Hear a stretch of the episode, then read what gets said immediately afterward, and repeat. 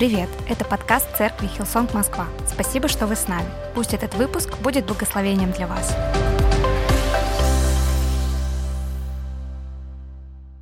Я хотел бы э, уже третью неделю говорить об одной и той же теме, но если вы не слышали предыдущих две проповеди, она не будет связана с предыдущими двумя, потому что я говорил о Адаме и о том, как Адам сначала, имея взаимоотношения с Богом, он был довольно целостным человеком, и он полностью... Мне очень некомфортно на сцене, простите, пожалуйста. Я, я, я слышу что-то, что, может быть, не слышите вы. Сори. А, первые две проповеди. Кто слышал, кто был в церкви? Ага, кто-то был. А кто не был? Тоже пару человек. А, я говорил об Адаме и о том, как он потерял свою идентичность, а, которая, я верю, была через отношения с Богом.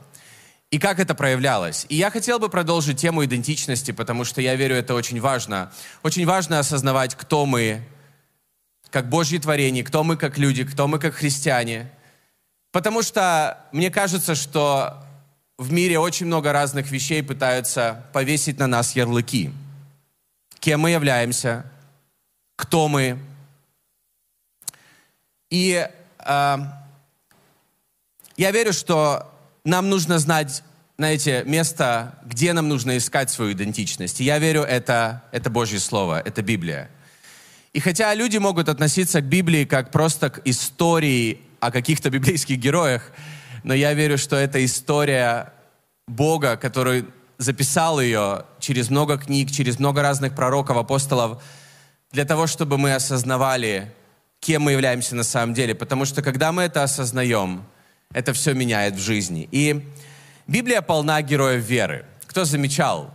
Ты читаешь о них, и складывается впечатление, что это были просто супергерои, что у них, знаете, была просто какая-то нереально большая броня веры. И мы читаем о разных героях, например, как Моисей или Гедеон, которых Бог э, призвал спасти свой народ, но мы, когда мы читаем их историю, мы можем обратить внимание, что были моменты, когда их идентичность как будто была под вопросом. А, они задавались вопросом, Боже, кто я? Да, я хочу, чтобы ты спас мой народ, но кто я, чтобы это сделать? А, мы читаем о апостоле Павле, который также как будто страдал от в вопросе идентичности, и мы читаем о нем, и мы, историки говорят, что это, возможно, был самый влиятельный апостол, э, миссионер первого века, который насадил множество церквей и написал большую часть Нового Завета – но мы читаем о нем, как он был жесток, он ненавидел христиан, и это изменилось при встрече с Иисусом лично по дороге в Дамаск. И когда мы читаем эту историю, мы позже видим Павла как будто совершенно другого человека, который даже изменил имя для того, чтобы в смирении подчиниться идентичности, которую он нашел во Христе. Например, апостол Петр – мы читаем о нем, мы видим его как довольно харизматичного ученика Иисуса. И знаете, такой, который мистер, который строит всегда атмосферу. Мне кажется, что Петр всегда строил какую-то атмосферу. И когда это происходило, знаете, это, это не значит, что... То есть все видели Петра каким-то, и мне кажется, Петр видел себя каким-то. Но мне кажется, вопрос идентичности очень сильно встал для Петра в то раннее утро, когда он отрекся от Иисуса три раза. Потому что он был очень уверен в себе. И потом отрекся от Иисуса три раза. Причем он сказал, что, может быть, все отрекутся в тот же день. Он сказал ранее, может быть, все отрекутся, но Иисус, я буду с тобой. Иисус, знаете, так я представляю, он улыбнулся, сказал, подожди немного, ты сейчас все увидишь. И я верю, что каждому герою в Библии, каждому герою веры нужно было осознать свою идентичность Боге, потому что это все меняло. И меня вдохновляют эти примеры, реалистичные примеры разных героев, потому что героев веры в Библии, потому что это мне напоминает нас. потому что каждый из нас, мы также задаемся разными вопросами о том, кто мы. И э, мы, каждый из нас, мне кажется, мы находимся, знаете, в этом поиске, на пути осознания ложной идентичности в горизонтальной плоскости до познания истинной идентичности в Боге. И сегодня я хотел бы говорить о переломном моменте э, в жизни одного из самых великих лидеров для евреев, и евреи его таким считают, Моисея, и также одного из героев веры, как его называют уже Новый Завет, и как его называют апостолы.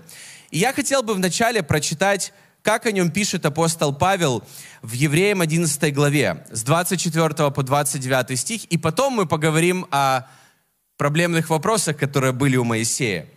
Вот что пишет Павел о нем. «Верой Моисей, став взрослым, отказался называться сыном дочери фараона. Он предпочел лучше быть притесняемым вместе с народом Божьим, чем наслаждаться кратковременным греховным удовольствием. Он видел, какая награда ждет его впереди, и поэтому уничижение ради Христа для него было ценнее богатств Египта. Верой он вышел из Египта, не боясь гнева царя. Он вытерпел а, все, как человек, который видел перед собой невидимого. Верой он совершил Пасху, Пасху с окроплением дверных косяков кровью, чтобы губитель первенцев не прикоснулся к семьям израильтян. Верой народ перешел Красное море, как по суше. Когда же египтяне попытались сделать то же самое, они утонули. И знаете, читая Евреям 11 главу, это такая, знаете, обложка для героев веры. Апостол Павел даже там потом просто перечисляет. У меня нет времени перечисля... э, говорить о них, поэтому я просто перечислю. Но это очень крутые мужчины веры и женщины тоже.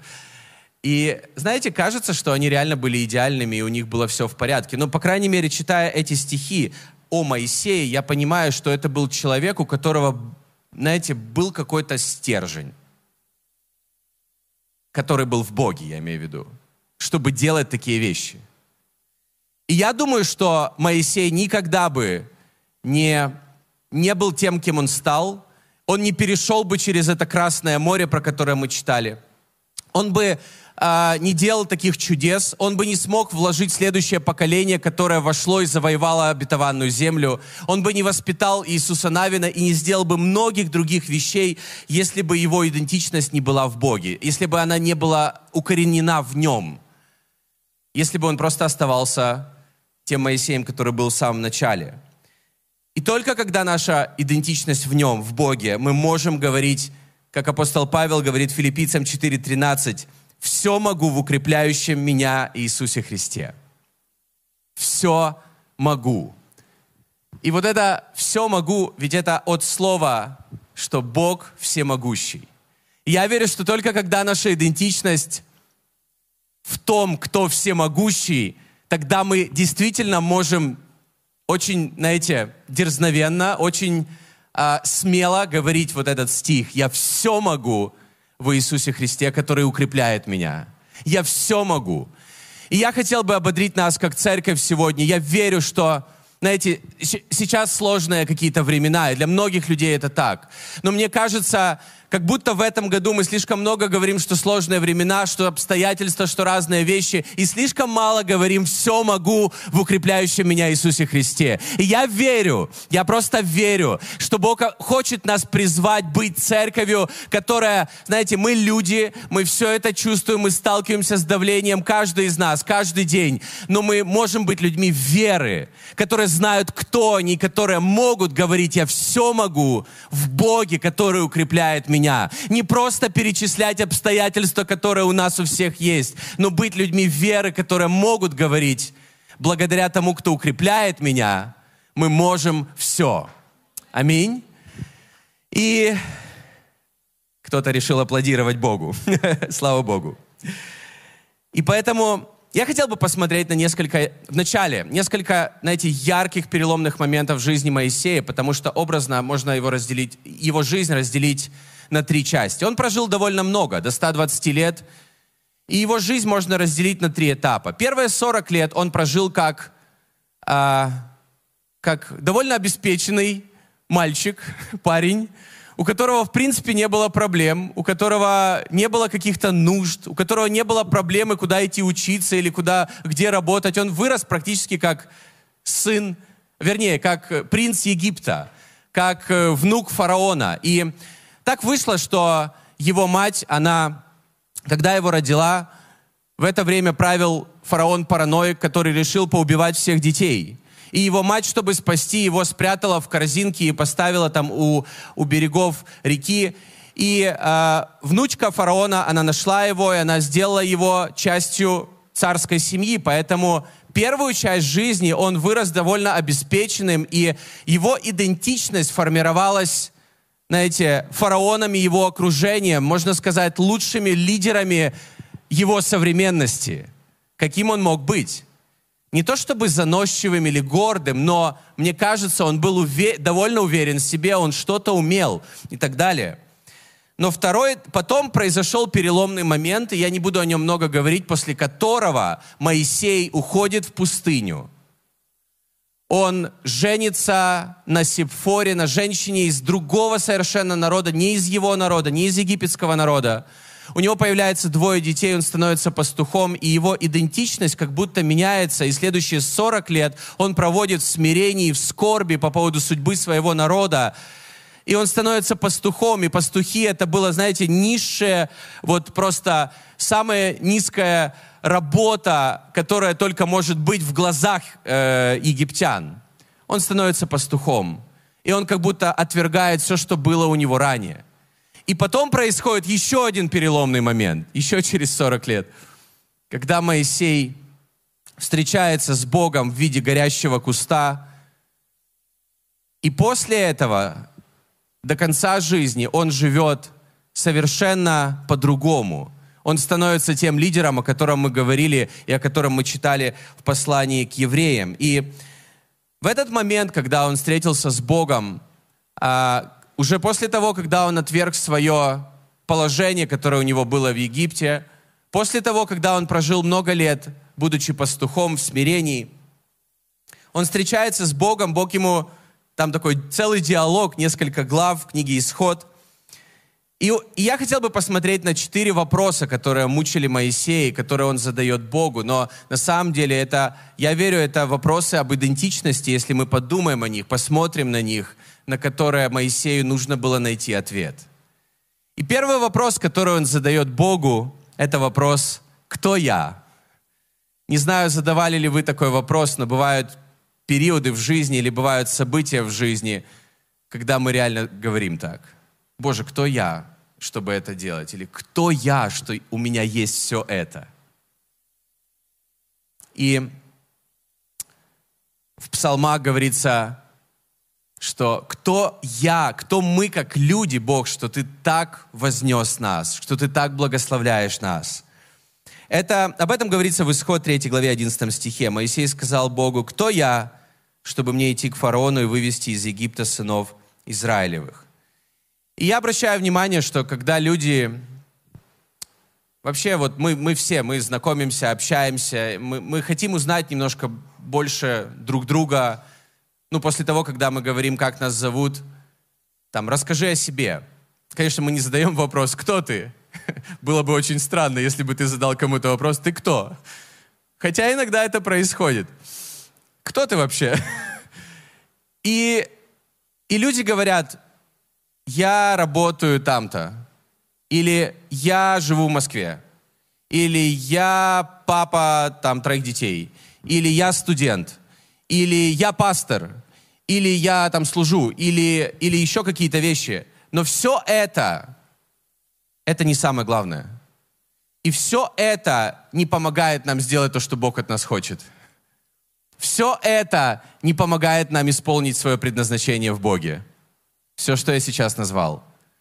Потому что это наша идентичность в горизонтальной плоскости, и с этим все в порядке, но это не то, что может быть основанием для жизни. И я верю, что есть несколько вещей, которые должны быть у каждого из нас, когда мы сами себе можем отвечать на вопрос «Кто я?». Одна из этих вещей, я верю, это очень-очень-очень важно. Не знаю, сколько еще раз сказать «очень», но мне кажется, это меняет все. Когда на вопрос «Кто я?», я могу сказать «Я тот, кто полностью прощен. Я тот, кто полностью прощен. Мне кажется, это меняет все. И проблема на самом деле не с тем, что кто-то обвиняет вас. Проблема с тем, что вы обвиняете сами себя. Мы обвиняем сами себя. И мне кажется, самобичевание, самообвинение – это гораздо большая проблема, чем даже буллинг в интернете, о котором много говорят, или в социальных сетях и так далее. Потому что это влияет на то, когда люди обвиняют сами себя. И нам нужно быть людьми, если мы во Христе, если наша идентичность в Боге, людьми, которые могут сказать, я тот, кто полностью прощен. Римлянам 8.1 говорится, нет ныне никакого осуждения тем, которые во Христе Иисусе. Аминь? Нет ныне, сейчас никакого осуждения, ни капли осуждения. Ничего не осуждает тебя. Если Бог не осуждает тебя, кто тебя может осудить? И иногда это делаем мы сами. Второе, мне кажется, что очень важно, отвечая на вопрос, кто я. Да, мы можем связывать свою идентичность с работой, с местом, где мы выросли, со страной, где мы родились, с, со своей семьей. И это тоже это важные вещи. Они действительно определяют с какой-то стороны нас. Но это не так важно, как то, что ты так сильно любим Богом. Это гораздо более важно. В Евангелии от Иоанна 3 главе 16 стихе говорится, «Ибо, ибо так возлюбил Бог мир, что отдал Сына Своего Единородного, дабы всякий верующий в Него не погиб, но имел жизнь вечную». Здесь говорится, «Ибо так сильно, так просто больше, чем мы можем себе представить, Бог любит тебя». И этот стих — это просто потрясающее место из Библии, которое появилась в разговоре Иисуса с одним фарисеем, которого звали Никодим. И хотя Иисус разговаривает с Никодимом, и он говорит здесь, ибо так сильно Бог возлюбил мир, как бы каждого из нас, но я верю, что Евангелие становится сильным, когда становится личным. И поэтому нам нужно учиться видеть в этом стихе свое имя, ибо так сильно Бог любит меня. Когда вы можете сказать «Я», мое имя, что Он отдал своего Сына Иисуса Христа, у которого тоже есть имя. И это сильно, и это меняет все. Мне кажется, что когда мы живем, осознавая, что мы так сильно любимы Богом, мы как будто дышим полной грудью. Мы можем вдохнуть. Все в порядке. Все в порядке.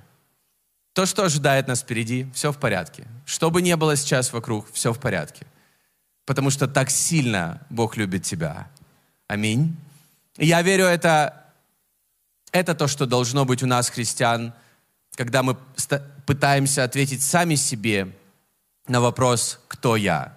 Я тот, кто полностью прощен, и я тот, кто так сильно любим, и также я тот, кто призван Богом. Я тот, кто призван Богом. А, Римлянам 11, 29 написано, «Божьи дары и Его призвания неизменны». И что важно, кто призван, и это неизменно. Бог однажды это сделал, и Он не ошибся. Он не ошибся, призвав тебя к чему-то. Он не ошибся, призвав нас быть светом в этом обществе. И мы думаем про себя, ну как мы можем быть светом? Но Бог призвал нас. Бог призвал тебя, и Он не ошибся. И также здесь говорится про дары. Они также неизменны. И Бог дал их по какой-то причине. Я верю, что только Бог может ответить на вопрос, кто ты. Только Бог. И если Бог отвечает на него через свое слово, это меняет все в нашей жизни. В контексте отношений, в контексте семьи, в контексте родительства, в контексте лидерства, работы, призвания, служения, бизнеса, любых отношений, которые у нас есть, когда мы можем ответить на этот вопрос в контексте Божьего Слова – Второй вопрос, которым задается Моисей. Что мне говорить людям? Мне нравится этот вопрос. Так вышло, что последние 10 лет мне приходится быть часто с микрофоном и что-то говорить людям. И знаете, я не раз задавался этим вопросом, как бы Богу также. Что мне говорить людям? Что мне говорить людям? У вас такое было? Вас просят взять микрофон и что-то сказать. И первое, что вы думаете, да-да, классно, я это сделаю. И я это сделаю так круто. А потом ты такой, уже садишься и такой, боже, а что говорить? А что говорить людям? Что говорить людям? И Моисей спрашивает Бога в исход 3.13, что сказать мне им? И вот что я осознал. Я верю, что это также вопрос идентичности, когда мы не знаем, что нам нужно говорить. Потому что когда мы знаем, кто мы, мы знаем, что говорить. И из-за того, что Моисей в тот момент, это был переломный момент его идентичности, он не знал, что говорить. Просто понимаете, после этого Моисей 40 лет вел там народ по пустыне. И знаете что? Он много говорил. Он там не сильно красноречиво говорил, но он очень много говорил с людьми. Лично и публично. Он очень много говорил и не только то, что Бог ему передавал, но и сам лично он говорил много. Потому что зная, кто мы, мы знаем, что сказать. И зная, кто мы, я хотел бы, я верю, что нам нужно ободрять друг друга. Во-первых, если мы говорим о чем-то важном или самом важном, говорить то, что в сердце. Я люблю общаться с людьми, я люблю как бы интервью, но это интервью это формат, наверное, для видео или для, еще для чего-то. Но я люблю задавать людям вопросы, когда они не слышали их ранее. Знаете, даже в интервью, которое мы делаем иногда в церкви, я люблю задавать вопрос, как бы неподготовленный для человека вопрос, потому что обычно, когда человек отвечает сразу, он говорит сначала то, что в сердце, а не здесь. Потому что не... А когда ты говоришь, задаешь человеку вопрос, и у него есть время подумать, он слишком много думает, а иногда хочется то, что то, что в сердце. Понимаете, о чем я? Ну, иногда бывает не то, что в сердце, а просто глупо сказал, а потом подумал. Парни, у вас так бывает? Только у меня, наверное. Но я верю, я хотел бы ободрить нас. Когда мы думаем, а что нам нужно сказать людям? А как мы можем ободрить людей? Говори то, что в сердце. Потому что я замечаю, когда наши лидеры, когда, когда люди просто в церкви, они делятся своим сердцем, то, что они проходят – с Богом и как они это проходят с Богом, это, это реально влияет, вдохновляет, цепляет и строит веру людей. Не просто пытаться говорить умно, потому что когда люди, у людей проблема с их идентичностью, они пытаются подобрать умные слова – но когда у них нет проблем с идентичностью, не нужно быть красноречивым, просто говорить то, что в сердце. Луки 6.45 говорится, добрый человек из доброго сокровища сердца своего выносит доброе, а злой человек из злого сокровища сердца своего выносит злое. Ибо от избытка сердца говорят уста его. Иисус упрекал людей не за все, Вокруг него находилось всегда очень много грешников, и они прям толпились возле него, были постоянно с ним. Он, не постоянно, он знаете, в своем служении он не, не говорил постоянно, не грешите, не делайте это, не делайте то. Но некоторые вещи он, он обличал. Он обличал лицемерие. Он обличал это в фарисеях, которые, знаете, как будто заботились только о фасаде, а не о наполнении своей жизни, которые заботились о том, чтобы говорить умные вещи, но не жили этими умными вещами. Другими словами, когда слова расходятся с жизнью. Но когда ты говоришь то, что в сердце, это так, как есть. И мне кажется, когда два влюбленных человека, что они могут сказать?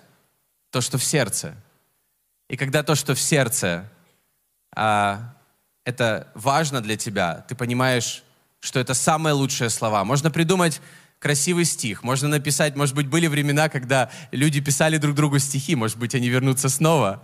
Это круто. Но мне кажется, иногда два слова, сказанных от сердца, важнее и круче, чем какие-то красивые написанные слова, но не от сердца.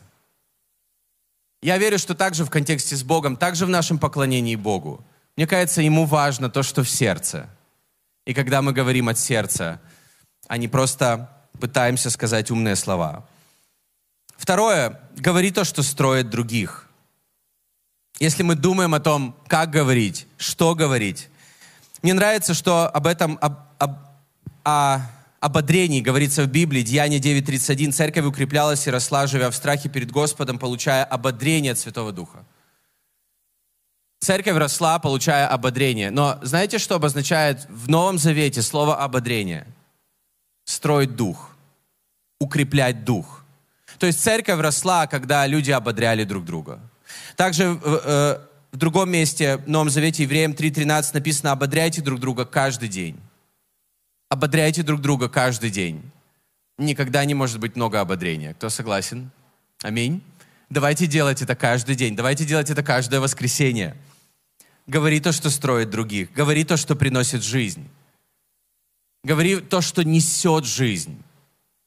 Иногда мы говорим, ну, нужно сказать правду, нужно быть реалистом, нужно... Ну, знаете, весь реализм ничего не строит по факту. Как-то так происходит. Знаете, в семейной жизни слова играют большую роль. Между мужем и женой слова играют большую роль. И нам нужно учиться говорить то, что несет жизнь. Потому что, говоря слова, которые несут жизнь, мы реально влияем на свою жизнь, мы реально влияем на взаимоотношения и на свою семью. И я верю, что первое, как мы строим свою семью, своими словами. Поэтому нам нужно учиться быть людьми, которые несут жизнь. И если подумать, что Бог говорит нам, что Дух Святой говорит нам, я думаю, вы согласны, что это всегда несет жизнь. Это всегда строит дух. Никакое гнилое слово да не исходит из уст ваших, только доброе для назидания в вере, дабы оно доставляло благодать слушающим. Это Ефесянам 4.29. Третий вопрос, который, которым задается Моисей, это как доказать им? Как им доказать, что, что действительно Бог, ты со мной говорил? Как доказать, что это реально классный план? Он немножко сумасшедший, но классный, правильный. То есть Моисей уже начал верить в это, но, но не знал, как доказать людям. Он говорил так, исход 4.1, «И отвечал Моисей и сказал, а если они не поверят мне и не послушают голоса моего?» Я хотел бы ободрить сегодня нас. Я верю, что в контексте вопроса идентичности очень важно осознать одну вещь. Мы не призваны никому ничего доказывать. И каждый раз, когда мы становимся на, эту, на этот трек доказать кому-то что-то, в конце на финише мы проигрываем. Я замечаю, что люди живут годы, десятки лет, пытаясь доказать кому-то что-то, что они могут. Некоторые люди живут, пытаясь доказать своим родителям что-то, в чем у них разногласия, своей жизнью. Вот я же могу, я же сделал так, посмотри на мою жизнь и так далее. И даже когда родители уходят из этой жизни, люди живут в этой парадигме и пытаются, продолжают доказывать что-то им. И я хотел бы нас ободрить, как церковь. Мы не призваны никому ничего доказывать. Мне кажется, что когда мы знаем, кто мы в Боге, нам не нужно ничего доказывать. Люди иногда нам говорят, докажите, что вы христиане, докажите, что вы церковь, докажите. Мы не должны никому ничего доказывать. Дьявол пришел к Иисусу и говорил в пустыне, докажи, что ты Божий сын. Прыгни с этого храма, прыгни и докажи, что ты Божий сын. Алло!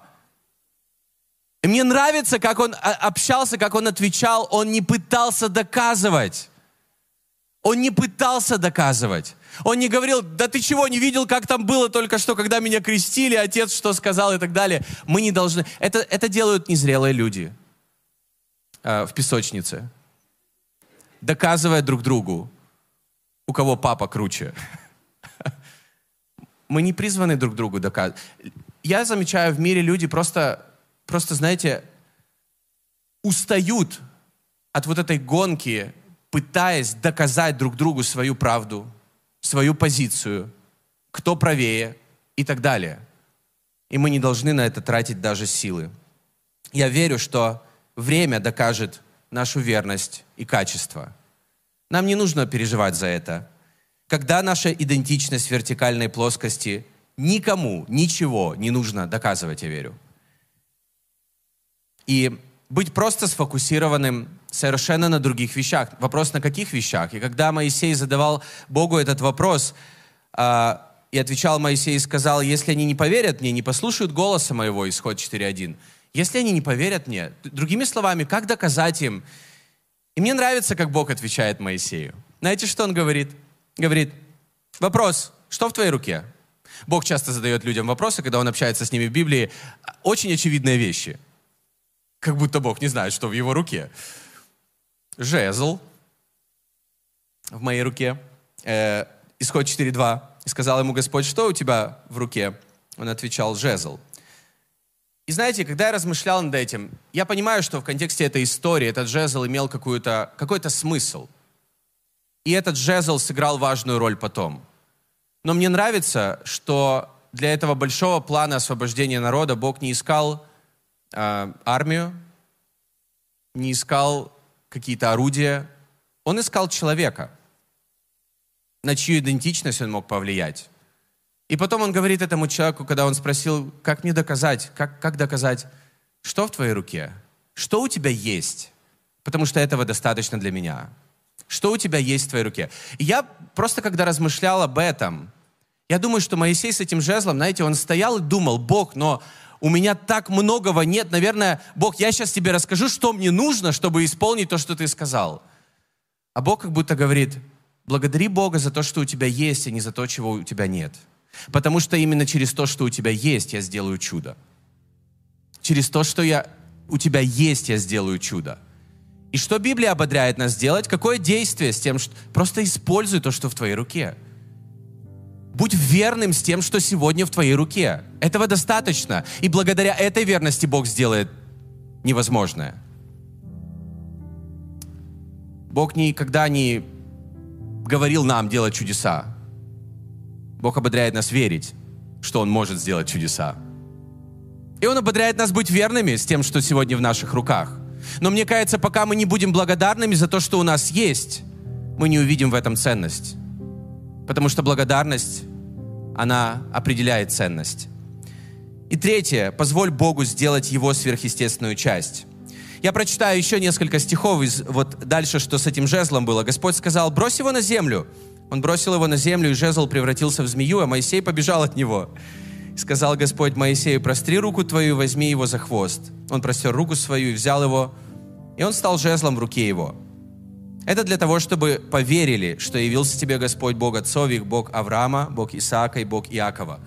И знаете, размышляя над этой историей, я читал разные комментарии, смысл, значение этого змея, и дальше он играл, сыграл некую роль. Да, надо было этим евреям доказать, и поэтому этот, знаете, нужно было для них сделать некий фокус. Ну, нужен был фокус, и вот Бог использовал этот жезл для того, чтобы доказать им, что это был Бог. Но знаете, когда я думал об этом, и размышлял об этом, я подумал, интересный смысл. У него было что-то в руке, и Бог говорит, вот посмотри, что в твоей руке, отпусти это. А потом возьми снова. Отпусти, потом возьми снова. И я просто думал, знаете, о нашей жизни, что в реальной жизни так, так много вещей, которые мы реально отпускаем, а потом снова берем. Мы отпускаем хлеб по водам, а потом по прошествии многих дней опять берем его. Мы отдаем Иисусу пять хлебов и две рыбки – а потом берем 12 корзин. Жизнь, она в том, что мы отпускаем и принимаем, отпускаем и принимаем. И между отпускаем и принимаем Бог делает чудо. Вот там делает чудо. И нам не нужно это делать, доказывая кому-то что-то. Это просто наши отношения с Богом. Аминь. И последний вопрос. Как впечатлить их? И сказал Моисей Господу, «О Господи, человек я неречистый, таков был вчера и третьего дня, и когда ты начал говорить с рабом твоим, я тяжело говорю и косноязычен. А, исход 4.10. Знаете, я думаю, когда он говорил о своей речи, он говорил в реальности, Боже, как мне впечатлить этих людей? Наверное, Моисей видел лидеров, своего, э, лидеров его современности, которые говорили красиво, вели людей, влияли на людей. Да и сейчас слова имеют силу и, и, и мы думаем и, иногда, что, Боже, как мне впечатлить этих людей? Он говорит, как я впечатлю, когда я не очень красиво говорю? Как я впечатлю их? И так интересно, что он, он так сам на себя смотрел. Он говорил, я никогда не разговаривал красиво, но в Деяниях 7.22 написано, «И научен был Моисей всей мудрости египетской, и был силен в словах и делах». Получается, в этот первый период своей жизни, в первые 40 лет, он был научен э, всей мудрости египетской, и он был силен в словах. А в эти вторые 40 лет что-то произошло с ним, когда он говорит, я человек неречистый, я никого не впечатлю. И может быть он действительно осознавал, что то, что он умел раньше, и то, что он смирил себя сейчас, ничего из этого не впечатлит людей. Я знаю этих людей, их ничего не впечатлит. Но Бог не хотел впечатлять их. И Бог не хотел, чтобы Моисей задавался такой целью впечатлить их. Как будто, знаете, Моисей просто думал, хорошо, раньше я был силен в словах, но то, что работало 40 лет назад, не работает сейчас. И мне кажется, христианство в нашей стране в каком-то смысле в таком же периоде. То, что работало тогда, не работает сейчас. Боже, что нам делать? И Бог отвечает ему. Господь сказал, кто дал уста человеку? Кто? И кто делает немым или глухим, или зрячим, или слепым? Не я ли Господь? Итак, пойди, я буду при устах твоих, не чьих-то, при твоих устах, при твоих дарах и, талах, э, дарах и талантах, при, при том, что у тебя есть, при тебе. Мне нужен ты. При устах твоих и научу тебя, что тебе говорить. И я верю, что наша цель — церковь. Быть в каком-то смысле похожим на Моисея, как церковь. Наша цель — не пытаться кого-то впечатлить, и нас как людей, и нас как церкви. Не пытайся кого-то впечатлить. Если ты думаешь о взаимоотношениях, не пытайся кого-то впечатлить. Будь, будь человеком, который хочет послужить. И таким образом появлять, повлиять. Тебе не нужно никого впечатлять. Влияй на людей служением, отношением. Знаете, это разные вещи, когда мы думаем, и когда наша мотивация, я реально хочу, чтобы твоя жизнь изменилась, а не просто, чтобы ты думал обо мне лучше. Потому что для некоторых людей, к сожалению, служение, его суть, чтобы люди думали о них лучше, а не чтобы позитивно повлиять на их жизнь. И такая цель по причине того, что... Послушайте кто-то внимательно. Ты сотворен а не появился случайно. Хотя ученые говорят, что мы как бы появляемся случайно, это стечение многих обстоятельств, но я верю, что мы сотворены. Я верю, что ты сотворен, не появился случайно. Поэтому Бог говорит, кто создал уста, кто вообще тебя сотворил? Не я ли? Я буду вместе с тобой, мне нужен ты такой, какой ты есть. И я верю, что нам нужна, всем нам нужна простая истина. Богу нужен ты, а не копия того, кому ты подражаешь. Мы все кому-то подражаем. Мы все сотворены таким образом, что мы подражаем сначала родителям, друзьям, наставникам, учителям и так далее. Но в конце мы должны стать зрелыми и, и, и стать собой, и быть собой. И я верю, что Бог может нас использовать настолько, насколько мы те, кто мы есть, а не когда мы пытаемся быть копией кого-то. И Он может на сто процентов использовать нас такими, какие мы есть. И что Богу нужно было от Моисею, от Моисея, чтобы он был собой, чтобы он знал, кто он в Боге, чтобы, чтобы он знал, что Бог его сотворил, что он прощен, что он так сильно любим, что Бог вместе с ним, что он будет с ним. Ему не нужно ничего доказывать, ему не нужно никого впечатлять. Ему нужно доверять Богу, и что Бог будет рядом с ним. Что нам нужно сейчас, как церкви? Сто процентов нам не нужно никого впечатлять, аллилуйя. И нам не нужно никому ничего доказывать. Когда люди пытаются, чтобы мы кому-то что-то доказали, это тактика дьявола, знаете, находить какие-то вещи и говорить, докажи мне это. Бог не просит нас этого сделать. Бог провозглашает, ты спасен, ты любим, ты праведен и свят. Бог не просит нам доказывать Ему, что мы Его церковь. Он говорит об этом. Это моя церковь я горжусь ей, я люблю ее. Нет, я так сильно люблю ее. Я простил ее, я очистил ее благодаря своей жертве. Я смотрю на нее, возможно, совершенно не так, как некоторые люди. Я люблю ее, и я буду с ней. Поэтому нам нужно не переживать. И Моисей делал невозможные вещи, потому что он обрел, я верю, вот эту идентичность, которая в Боге. Он вернулся к тому, кто Он на самом деле. И я верю, что Бог может делать то же самое в жизни каждого из нас, когда мы можем с верой провозгласить «все могу в укрепляющем меня Иисусе Христе». Я верю, что когда ты можешь это провозгласить, тебя не остановить. Когда ты можешь это провозгласить, тебя ничто не собьет с пути. И я хотел бы ободрить каждого из нас в конце, что мне бы очень хотелось, чтобы, знаете, это был небольшой тест для нас. Можем ли мы сказать этот стих филиппийцам 4.13? Да, филиппийцам 4.13.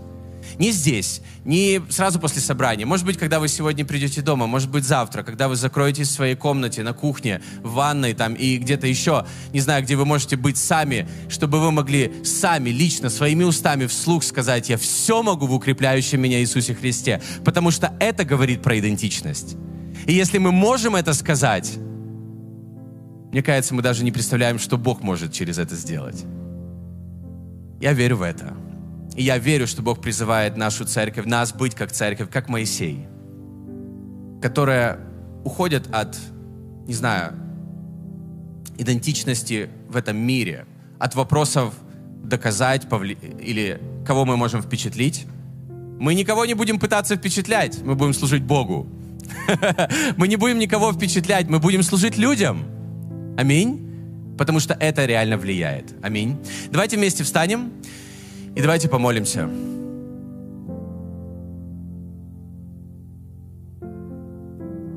Дорогой Господь, спасибо за каждого человека здесь. Я верю, что это, это Твое, Бог, желание говорить, чтобы, чтобы затрагивать эту тему еще раз и еще раз, потому что я верю, что Ты хочешь, чтобы мы были уверенными, твердыми в том, кто мы в Тебе. Чтобы мы это знали, потому что это поможет нам сделать все, что Ты ожидаешь от нас, все, что Ты говоришь нам. Это поможет нам никогда не останавливаться, не падать, продолжать двигаться дальше. я верю, что это Твоя воля для нас, чтобы мы продолжали двигаться вперед. Но смысл не в том, чтобы продолжать двигаться вперед своими силами – чтобы остановиться и напомнить себе, кто мы во Христе. Я все могу в том, кто всемогущий, в том, кто укрепляет меня, в том, кто укрепляет нас. Иисус, спасибо Тебе за каждого человека здесь на собрании. И я верю, что мы, мы все здесь сегодня по какой-то причине. И Бог, я верю, Бог, что Ты напоминаешь нам какие-то вещи, которые очень важны в контексте всего, что происходит вокруг. У нас нет всех ответов на все, что... На все вопросы «почему?». Но мы точно должны ответить на вопрос «кто мы?». Иисус, спасибо Тебе за Твою милость, за Твою благость и за то, что Твои планы, они больше, чем наши планы. Даже когда наши планы пошли не так, Твой план остается для каждого. Во имя Иисуса Христа. Аминь. Спасибо, что дослушали выпуск до конца. Если вы хотите узнать больше об Иисусе или о церкви, то можете связаться с нами через наши соцсети. Будьте благословенны!